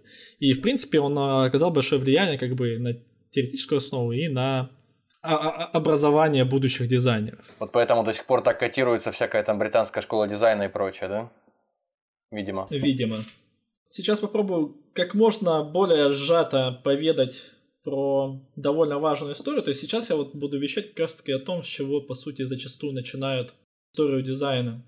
То есть даже не вот с упоминания дизайна как такового, обычно начинают э, с такого персонажа, как Уильям Моррис. И движение искусства ремесел. А, Оно причем носило международный характер, было еще в США. Но нас в первую очередь э, интересует именно этот Уильям Моррис. Он был вдохновлен э, творчеством при Рафаэлитов очень сильно. От них отталкивался, сам вначале занимался там живописью всем на свете, потом перешел вот именно к теоретизации дизайна и к, э, в принципе, к дизайну, к производству. У него парадоксальная была идея такое, что, во-первых, мы должны э, отринуться от этого безликой промышленности, да, промышленного производства, вернуться к тому, что было в средневековье, типа вот к этим мастерским таким, но при этом продукция наша должна быть всем доступна. Он, он, он немножко на этом, ну, поломался, потому что а, он, плюс он еще был ярым социалистом, а, он был таким вот э, социально-политически настроенным гражданином э, за все хорошее против всего плохого, но при этом он оказал э, просто гигантское влияние на, в дальнейшем на культуру при помощи своих вот этих произведений э, дизайна и, искусства. А чтобы понять, как это выглядело, то, что делало это самое а, движение искусства ремесел, наибольшим, Да. вот, вот для вас ближе всего, вот все, все, я думаю, практически все сейчас поймут, о чем идет речь. Представьте себе хату Хоббита из э, экранизации Питера Джексона. Конечно. да. Вот это движение искусства ремесел. Вот, вот, вот, Тот стиль, в котором она выполнена, да, да? ну вот, вот тут прям вот эти все вот там стульчики, столики, да даже окошки какие-то, вот, вот, вот это все очень похоже, прям капец как похоже. Если мы будем, э, хочется еще по-быстрому, потому что сейчас вот у меня будет куча еще таких отсылок на маскультуру, потому что э, было еще в США тоже движение искусства ремесел, но было не таким э, популярным развитым, как э, в Англии. Там один архитектор был такой, Фрэнк Ллойд Райт, и он, он начинал именно вот ближе к э, движению искусства ремесел, потом уже в откровенный модернизм ушел и, например, запроектировал такую штуку, как музей Гугенхайма в Нью-Йорке, вот этот вот э, белый конус. А изначально э, он э, был скорее про движение искусства ремесел, и, к слову, одно из его зданий засветилось э, в сериале, господи, про ковбоев и роботов. Мир Дикого Запада. А, То есть, если там вот момент, когда уже вы... Спойлер. Все проматывайте, кто не досмотрел. не смотрел. «Мир Дикого Запада». А, А я промотать не смогу, поэтому... а, ты не смотрел? Ты не смотрел? Какой кошмар, какой А, кошмар. ладно, в общем, а, Когда по сути, впервые показывают внешний мир, ну, а- один Ла-ла-ла-ла-ла. Я не слышу. там показывают здания в таких плиточках. Это вот именно проект непосредственно а, Фрэнка Ройда Райта. И эти самые плиточки есть еще, а, можно их увидеть, в квартире Декарта из фильма «Бегущий по лезвию». Если вы помните, у него там на стенах ага, были какие-то барельефы странные. Это, Да. это, это вот, э, опять же, эти самые плиточки. Ну, как бы их реплики. Вот. Это так, к слову. про Фра- Фрэнка Ллойда Райта.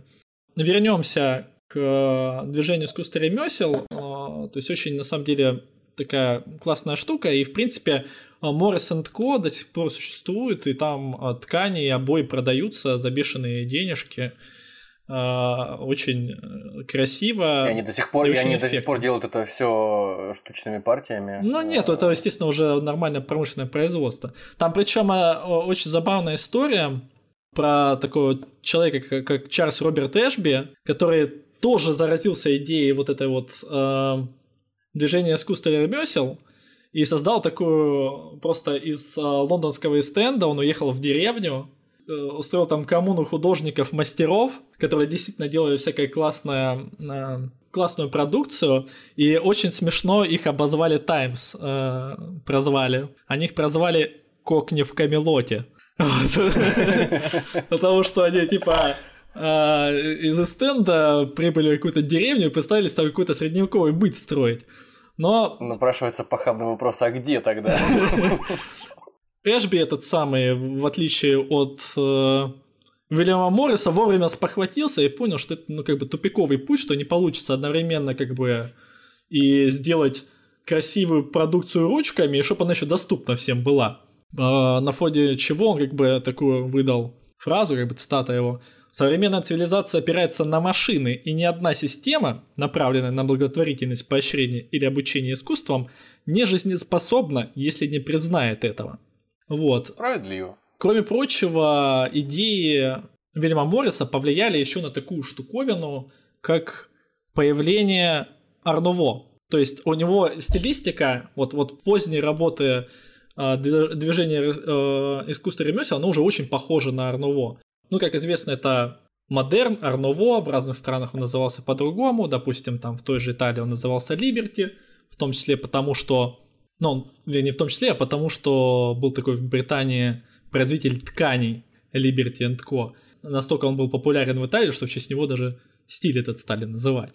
Вот. А- Мы уже можем здесь э, сказать, э, как э, легко запомнить, чем отличается Арнуво от Ардеко.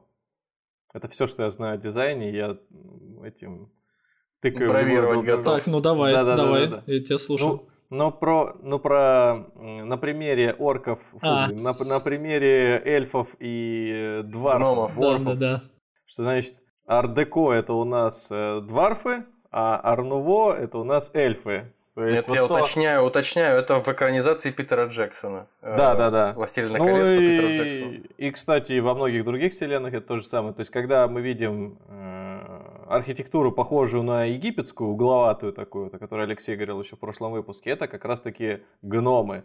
А если что-то как... э, Более естественное к э, естественным формам тяготеет, там, к цветочным, всяким растительным.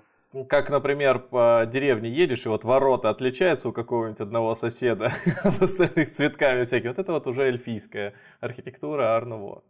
Опять же, сейчас можно очень долго рассказывать, потому что в каждой стране, более-менее крупноевропейской, было какое-то совершенно дикое количество звезд и представителей этого движения, у всех были особенности. Опять же, учитывая отсылочки, которые всем нравятся, медийные, хочу упомянуть э, Чарльза Рени Макинтоша, это такой шотландский архитектор, который работал как раз-таки в модерне.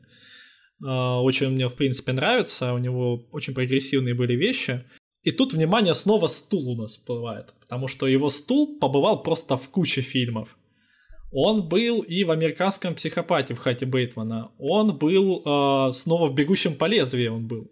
Он был, я где-то там еще, в «Стартреке» там в «Вавилоне 5».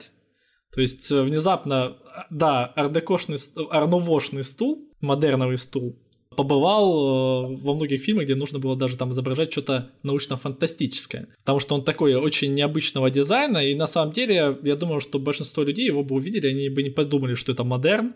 Макинтоша, в принципе, был такой немножко геометричный подход к, к модерну. Я сейчас вбил стул Макинтош, он похож на кресло для казни заключенных. Ну, один из них Не, ну точно. или, или трон темного властелина какого-нибудь. Да. Ну, вот так вот.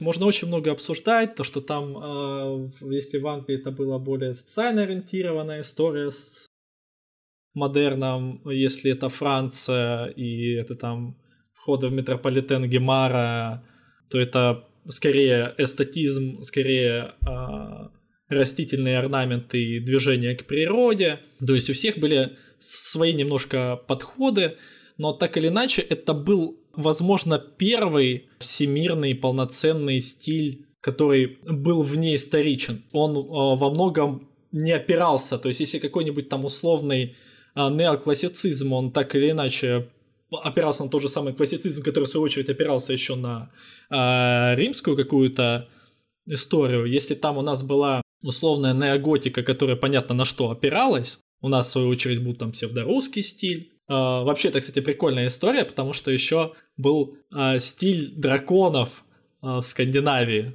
То есть, где они... Вдох... драконов. Да, они типа вдохновлялись как раз-таки... Эпохой викингов. Да, эпохой викингов, романтизировали так немножко, и у них там буквально стул, у которого каждая ножка голова дракона.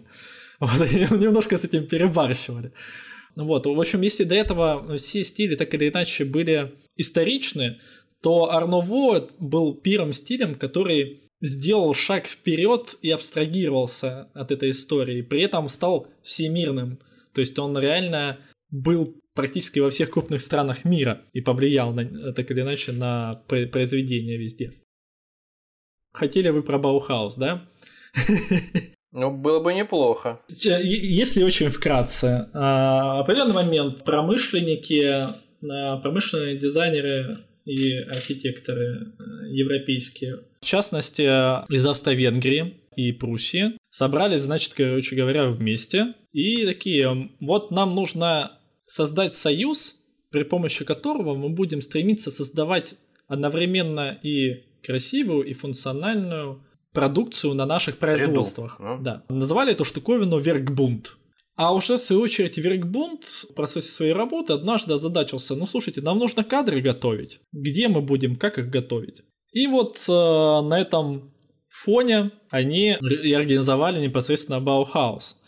Веркбунд э, в Веймаре создал эту самую школу Баухаус на тот момент, которую, как бы, э, руководить которой э, дали Вальтеру Гропиусу корпус был построен а, Ван де Вельде, вернее, я вот сейчас точно не могу сказать, по-моему, он уже был этот корпус, они просто ему вручили а, Баухаузу. Преподавали там, соответственно, помимо самого Вальтера Гропиуса, Кандинский, Мис ван дер Роэ в разное время, а Йоханнес Иттен, который мне очень-очень нравится, и чья книга моя во время обучения была в том числе настольной.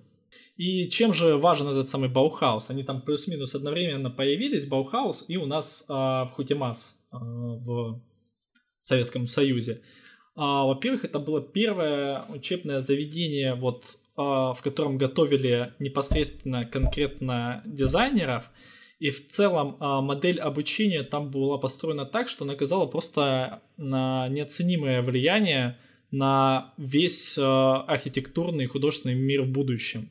То есть там а сама по себе программа обучения, вот эта, особенно форкурс, который построил Йоханна Ситон, она в итоге потом была перенесена во множество других а, учебных заведений, потому что ну, изначально это был Веймар, потом, вы сами понимаете, Веймарская республика, приход нацистов, ничего приятного, они оттуда по-быстрому свалили, в Десау был по проекту Гропиуса построен корпус, который они заселились, который тоже считается сейчас э, артефактом эпохи, артефактом вообще дизайна как такового. Дальше, естественно, когда уже и там начали их поджимать э, власти, они уже разбрелись по всему свету. В том числе один из бывших руководителей там Баухауза, там, допустим, Мисс Вандеро, один из моих самых любимых архитекторов, э, построил просто кучу там э, зданий в США после этого.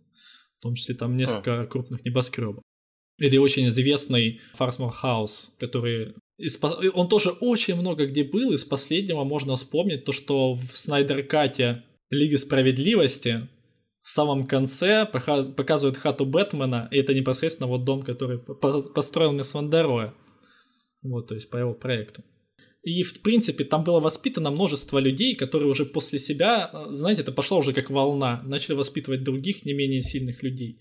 И плюс у них был очень необычный подход к обучению. Они э, ломали вот эти стереотипы мышления, при этом они давали об, э, обучение как и теоретическое, так и прикладное. То есть у них были классы, они занимались металлом. они делали э, ручками из металла что-то, они делали из э, дерева, они работали прямо руками, чтобы они потом э, условный стул могли сделать этот сами, а не просто нарисовать его и дать вот, мастеру. Вот. Удалось ли вот этому объединению творческому сделать идеальный стул? Ну, там много кто делал стулья, и они много, много из них было классно. Мне, например, очень нравится в этом плане творчество Марселя Броера. И одно, опять же, кресло вы наверняка видели. Оно очень много где появлялось. Оно, как правило, его называют Василий. Э, якобы... Кресло Василий. Да, кресло Василий. В честь Кандинского? Да, в честь Кандинского. Но там, там как бы существует легенда, что он сам Марсель Броер назвал в честь Кандинского, который был учителем, но на самом деле нет, не совсем так. Название Василий ему дали уже, когда он э, был у бренда, и бренду надо было как-то его именовать, а у них был, была такая привычка в то время у многих авторов, как, допустим, у того же Марселя Броера, называть не там Василий, да, а МБ-04, что-нибудь такое. Ну, в общем, по, по ГОСТу, в общем, да, да, называть, да, как... Вот я сейчас смотрю, стул Василий выглядит как удачное решение на рыбалку. Ну, слушай, он, по всей видимости, он и правда удобный.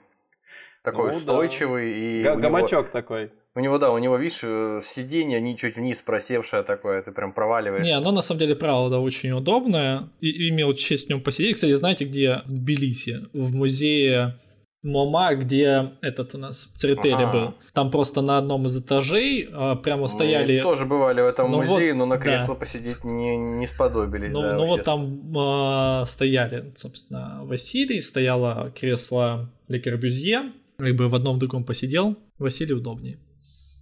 Я так считаю.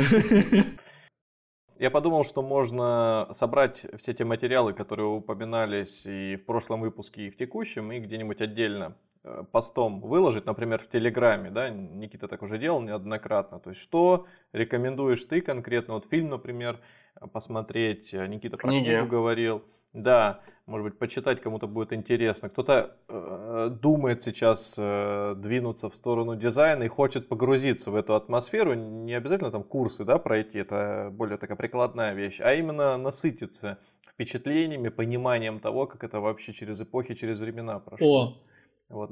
Ну, на эту тему я бы настоятельно рекомендовал, да и вам на самом деле тоже, я думаю, будет интересно посмотреть то, то тоже документальный фильм под названием а, а, Objectified. Там вообще трилогия, есть Хельветика, Objectified и Urbanized. Просто э, сам по себе э, Objectified, он посвящен непосредственно предметному промышленному дизайну, и вот там Uh, уже вот, вот прям в полной мере исчерпывающе можно посмотреть на то, как происходит процесс проектирования промышленного какого-то там а, а, объекта. Ну, там вплоть до того, что типа там показывают ноутбук, и как они продумывали тот момент, что в первый раз они сделали первый ноутбук, первый в мире ноутбук, и часто еще тогда пользовались карандашами параллельно, и просто клали туда карандаш, закрывали и ломали крепление нахрен.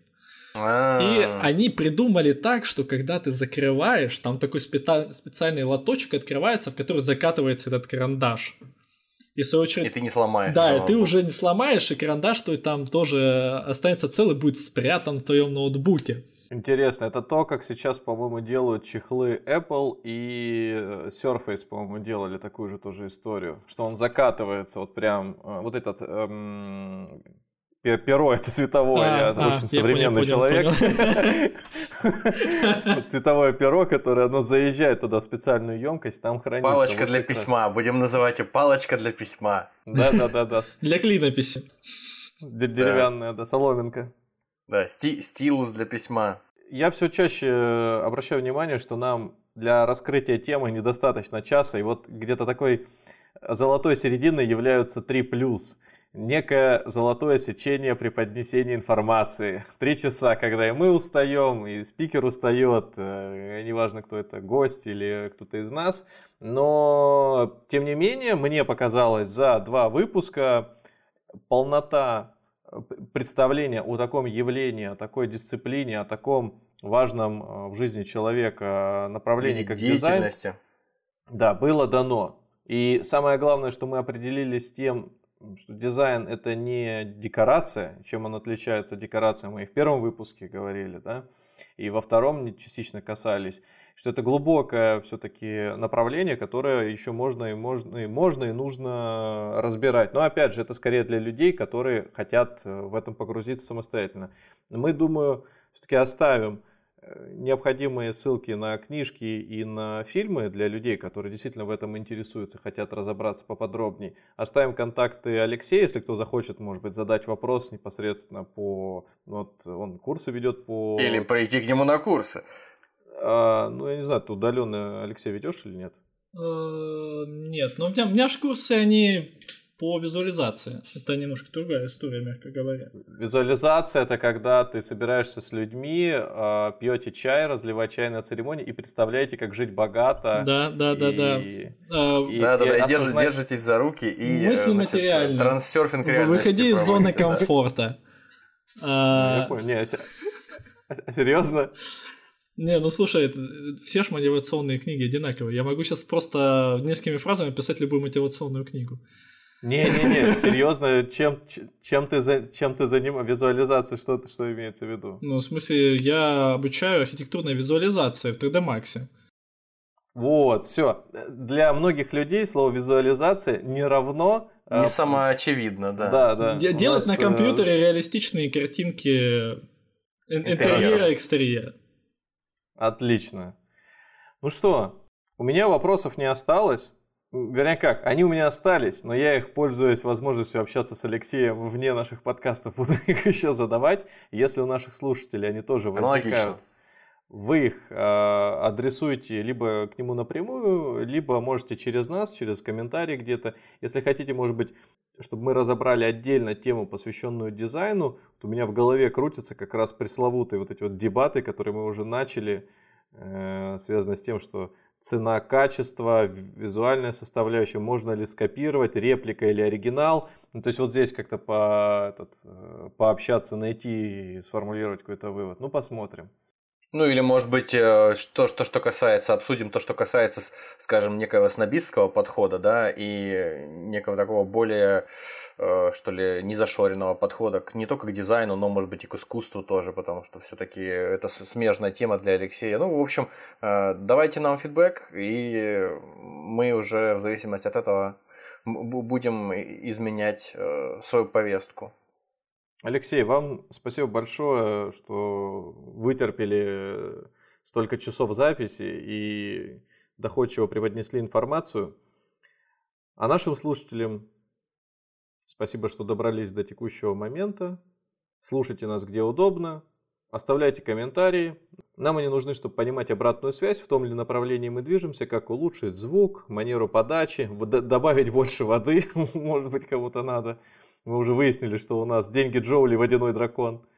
Возможно, темы какие-то, как всегда, кто-то на- на- найдет для себя интересными, которые мы могли бы изложить, обсудить. Кому-то лень гуглить, например, что-то. Мы можем это сделать за вас.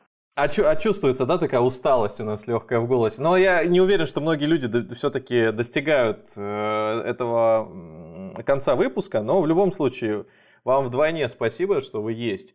И наверняка вы знаете, что мы в конце клянчим и лайки, и всякие там звездочки, и все прочее. Но сегодня конкретно мы заканчиваем на простой ноте. Наш спикер постарался. Мы ему еще раз высказываем свою благодарность. Алексей, спасибо, Спасибо вам, Алексей. Пожалуйста, зовите еще. Ну что, всем пока. Всего вам доброго. До скорых встреч.